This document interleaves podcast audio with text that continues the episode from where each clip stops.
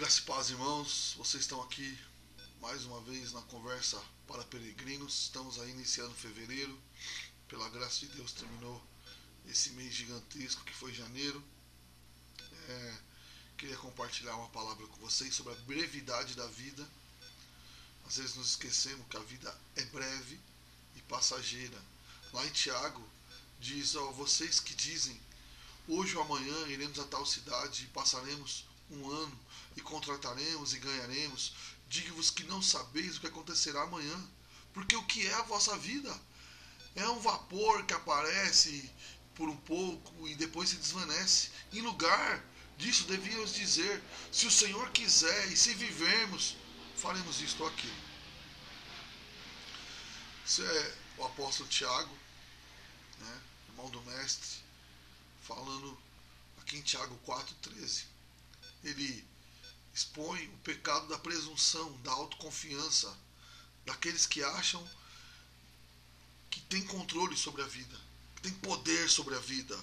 Né? Vivemos numa época que é isso, não. É, comande sua vida, tome as rédeas da sua vida, dirija a sua vida. Você controla todas as coisas. É, eu vi um pastor famoso dizendo que Deus colocou a caneta na sua mão, escreva a sua própria história. Tem a coisa mais tola do que isso, né? É, ainda bem que ele não colocou a caneta na minha mão, né? Pela graça dele, é ele que é o dono da caneta. Mas isso entrou nas igrejas, nos crentes e nas pregações. O importante é só hoje, é só o agora. E não pense no amanhã, viva agora, viva hoje. Mas isso não é realidade. Nós também não devemos fazer projetos lá muito longe e, e achamos que temos controle sobre a vida e podemos realmente projetar a vida para dois, quatro, cinco anos. Qual projeto você já fez para um ano, dois anos e teve que atrasar, ou teve que mudar, ou percebeu que nem vai acontecer? Não temos controle sobre a vida. Todo cristão devia viver assim, né? Se nós vivermos amanhã se nós estivermos aqui, se Deus permitir. Né? É, porque algumas coisas podem impedir a nossa jornada. Nós não podemos garantir nem a próxima hora de vida. Imagine o próximo ano, a próxima década. Não podemos. Determinar o que vamos fazer por toda a vida é uma estupidez, mas isso não quer dizer que não devemos é, projetar a vida, mas projetar sendo completamente é, dependentes de Deus, sabendo que a providência é de Deus e os, os, os eventos são governados pela sua poderosa mão. Então isso não quer dizer que não podemos ter alvos na vida e metas, né? Mas se focarmos a nossa vida nos alvos e nas metas, podemos nos decepcionar. Principalmente se deixarmos Deus fora disso. Se não entendermos que mesmo projetando fazendo grandes projetos, seja na vida, é, seja na área profissional, estudo ou até do ministério. Não podemos fazer como se Deus não existisse. Sabe que existem cristãos que vivem como se fossem ateus. Eles fazem projeto e Deus não entra na equação. Mas saiba, mesmo que você não coloque Deus na equação, ele pode mudar tudo em um dia, em uma hora. Né? Então você pode fazer projeto que ele está fazendo aqui um ano, dois anos, amanhã, mas você sabe isso pode não acontecer. Eu lembro que eu estava numa reunião e alguém disse que nós temos um controle sobre a nossa vida, nós somos o Senhor da nossa vida. E se nós fizermos um grande projeto para o dia de amanhã, ninguém pode nos impedir. E aí o, o que liderava a reunião disse: O que, que pode nos impedir se nós colocarmos na mente que podemos fazer tudo amanhã? O que poderia nos impedir? E eu respondi: cólica renal. Uma boa cólica renal impede é, termina com qualquer discurso de qualquer autoajuda. Quem teve sabe o que eu estou dizendo, mas eu, eu, fiz uma brincadeira. Pode ser uma gripe, um filho doente. Devemos nos planejar, obviamente, mas saiba disso. E você sabe, a gente tenta mentir para si mesmo. Nós não temos poder sobre o dia de amanhã, não temos poder sobre a próxima meia hora. Nós não sabemos quando o filho cai e se machuca, quando alguém fica resfriado, quando travamos na coluna ou qualquer outra coisa assim. E não se esqueça, né? A vida é muito breve. Por isso que não dá para fazer planos assim. É, terminou o mês de janeiro, quatro pessoas próximas de amigos meus, parentes e amigos meus faleceram nesse um mês. Morreu uma jovem, uma criança e a esposa de um grande amigo meu faleceu sábado passado. Foi uma notícia bem difícil, né? É, duas crianças pequenas, marido que amava a esposa, esposa que amava o marido, servos do Senhor, faleceu. Tinha uma doença e não resistiu. Pela graça de Deus, está com o Senhor. E essa é a minha alegria, porque o Senhor, pelos seus caminhos, atraiu ela para Ele. Então, a Andréia está com o Senhor, para a glória dele. Mas não eram os planos dela, não eram os planos do marido, dos filhos, de ninguém que a conhecia. Mas a vida é breve. Tudo pode mudar no momento. Né? Tanto a perca da vida, quanto a perca de projetos. Você pode perder um emprego, ter que trancar a faculdade, pode perder o emprego e ter que atrasar projetos. Muita coisa pode acontecer. Os planos podem ser alterados a qualquer momento. Então, nunca se esqueça que não temos controle, não somos senhores da nossa vida. Né? Não podemos dizer nem o que faremos amanhã. Sim, se o Senhor quiser, se vivermos, faremos isso ou aquilo. Se Ele permitir, se a Sua poderosa mão continuar nos sustentando amanhã em vida, ela vai nos sustentar. Mas em vida, em saúde, eu farei. Mas nós não sabemos. Tudo pode mudar em segundos, de um dia para o outro. Né? Então, tem algumas verdades nesse texto que nós devemos olhar para os dias de hoje. Né? A primeira é que nós não temos controle sobre a vida. Se você é que acredita que você colocou rédea na vida e você domina a sua vida, você está mentindo para você mesmo. Como dizia o poeta, mentir para si mesmo é sempre a pior mentira. Né? É, seres frágeis, falhos, como nós, não temos controle sobre a vida. Essa é a verdade. Outra coisa que o texto deixa bem claro nós somos neblina que logo passa. Né? Quem vive muito tempo vive o que? 80, 90 anos. Quando nós encontramos alguém de mais de 90 anos, já ficamos surpresos. Né? Então, é, nosso Deus é eterno e nós vivemos 80, 90 anos. Então, somos como neblina, passa tudo muito rápido. Quem tem filho sabe, né? Minha filha vai fazer 15 anos. Oh, meu Deus. Precisam liberar as armas logo. 15 anos minha mocinha vai fazer. Parece que foi há tão pouco tempo que eu fui buscar ela no hospital em Paraisópolis. Nenê, Amanda agora já está uma moça já tem opinião sobre um monte de coisa, já fala, já graças a Deus é mais inteligente que o pai. Então, as coisas passam muito rápido. Então nós devemos fazer projetos na vida, meus irmãos? Sim, devemos. Mas minimamente devemos seguir algumas condições para projetar a vida, nós que somos cristãos. Primeira coisa é que o projeto de vida é se o Senhor quiser. Se Deus quiser, se Ele permitir, se a bondosa mão dele nos sustentar, se Ele deixar nós fazermos isso ou aquilo.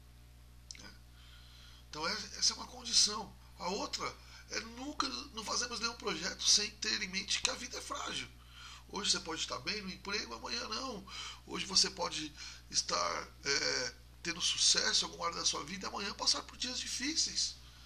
Dias difíceis são real. Por isso que tem tanta pregação que dias melhores virão, que você vai viver é o ápice da sua vida. Por que, que esse tipo de pregação existe tão e algumas delas são verdades? Existe tanto porque todo mundo passa dias de luta, dias de angústia. Algumas outras coisas. Você projetar a vida, mas não perder a beleza da vida. Eu gostava de um escritor, gosto, né? Ele faleceu há três semanas, Roger Scruton, um inglês filósofo e ele sempre falava da beleza, a beleza da vida, que Deus fez as coisas belas e, o, e a beleza ainda importa. Eu acho, eu sou daquele que acredito que a vida é, muitas vezes é bela. Não sempre, mas ela é bela. Então, sabe, não faça projetos que tirem todo o seu tempo com a sua família. Não, não faça. Não, eu vou ficar seis anos só é, trabalhando desse jeito, sem eu no horário, minha mulher em outro, a gente se vê um dia por semana. Não vale, meu filho. Gaste, faça projetos, mas não, não permita projetos deixar você longe, sua esposa, é, seus filhos. Eu, eu mesmo, para mim mudar para Mauá, o que adiantou minha mudança foi passar muitos dias sem minha esposa e meus filhos. Quem quem me conhece sabe que eu tenho muita dificuldade em ficar longe dos filhos e da esposa. Começo a ficar insuportável mais de três dias longe deles. Não é que eu seja também uma maravilha nos outros dias, mas depois de três dias eu fico realmente insuportável. Então, sabe, primeiro, você é casado, ame sua esposa, ame seu marido, cuide, sabe? Se precisasse projetar para trocar de emprego, para passar mais tempo com a esposa, faça. Talvez não dê para sair do emprego agora, mas você pode se projetar. Né? Cuide do seu filho. Joga a bola com o menino. Vai tomar sorvete. É, vai fazer, sei lá, vai brincar de alguma coisa com ele, com a filha. Assista filme. É, você que me escuta que é avô, brinque com seu neto, passeie na praça, ria na mesa Volte a almoçar na mesa, pelo amor de Deus. E você que não tem filho nem casado, case, tenha filhos. Tenha filhos, tenha filhos. Cachorro não te visita no Natal, não te liga no Natal. É, não trate cachorro que nem filho. E outros tipos de animais. Isso, tudo que eu falei, é, é verdade, mas o mundo também ou algumas pessoas que não são cristãs também acreditam assim. Que você deve gastar mais tempo com os filhos, com quem você ama, fazendo algumas coisas que você gosta, tenha tempo para o seu hobby, aproveite um pouco mais. Mas o principal deixei por último. A vida é breve, meu irmão. Ela passa rápido. Então sirva a Deus. Sirva, não sei o que você que está me ouvindo te fez parar de servir a Deus, mas a vida passa muito rápido aqueles seis meses longe já passa um ano, e aí nós estamos ficando cada vez mais distante do Senhor, nosso coração cada vez queimando menos por Deus. Então, a vida é como a neblina. E aproveite esse tempo para servir a Deus, para buscar a Deus, para ter relacionamento com Deus, para se dobrar humildemente e se humilhar na presença dEle. Se alguém te fez mal em alguma igreja, se você se frustrou em algum lugar, procure um novo lugar, busque a Deus, sirva a Ele, se dobre na poderosa mão dEle e sirva a Ele. Isso é uma necessidade nossa, sabe? Não projete sua vida para que você não tenha tempo de servir a Deus. Não projete sua vida para que você não tenha dia na semana para buscar a Deus, para estar com Deus. É, os crentes precisam voltar a fazer no domingo o dia do Senhor. O dia do Senhor.